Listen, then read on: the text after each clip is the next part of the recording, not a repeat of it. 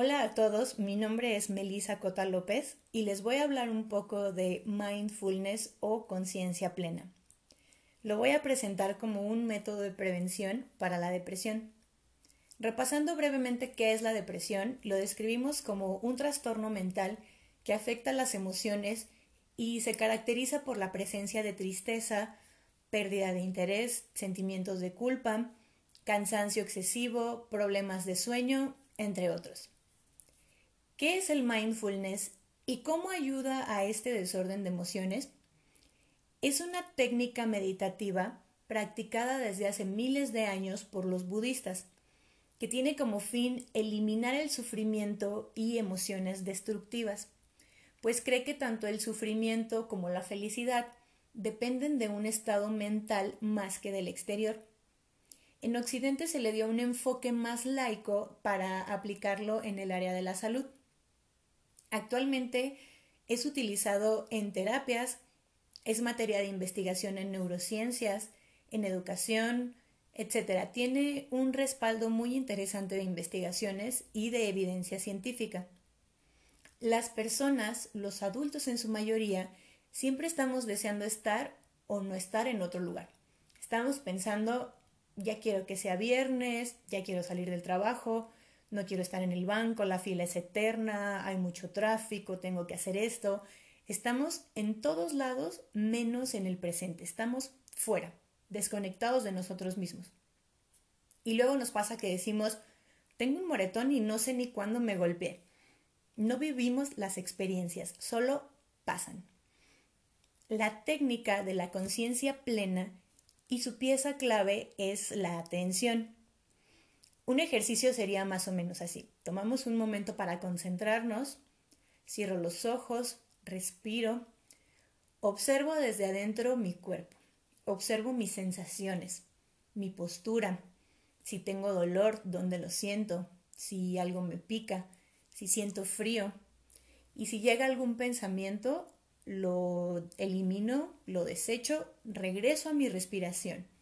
Es mi herramienta para concentrarme y es la mejor forma que tengo de conectar con mi cuerpo.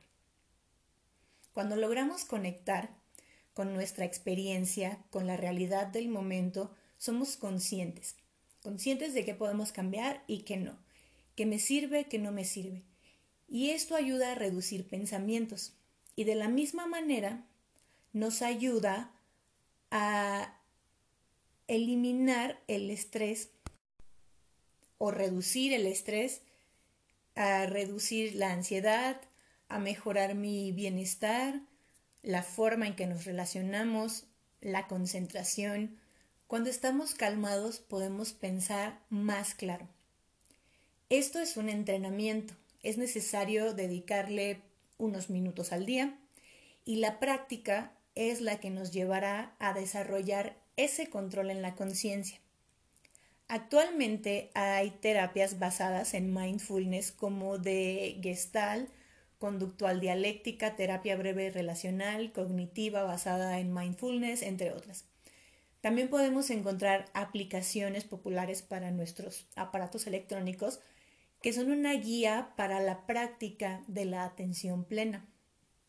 Existen resultados clínicos positivos de mindfulness que demuestran que es una gran estrategia para tratamientos de mente-cuerpo.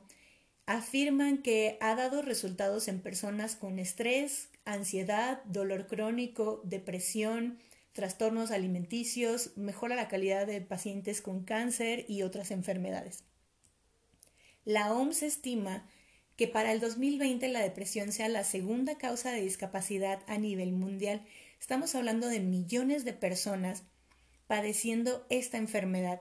Es muy lamentable y muy alarmante y yo creo que es muy positivo también que existan estas opciones que son tan benéficas y con las que podemos desarrollar habilidades para crear un bienestar interno.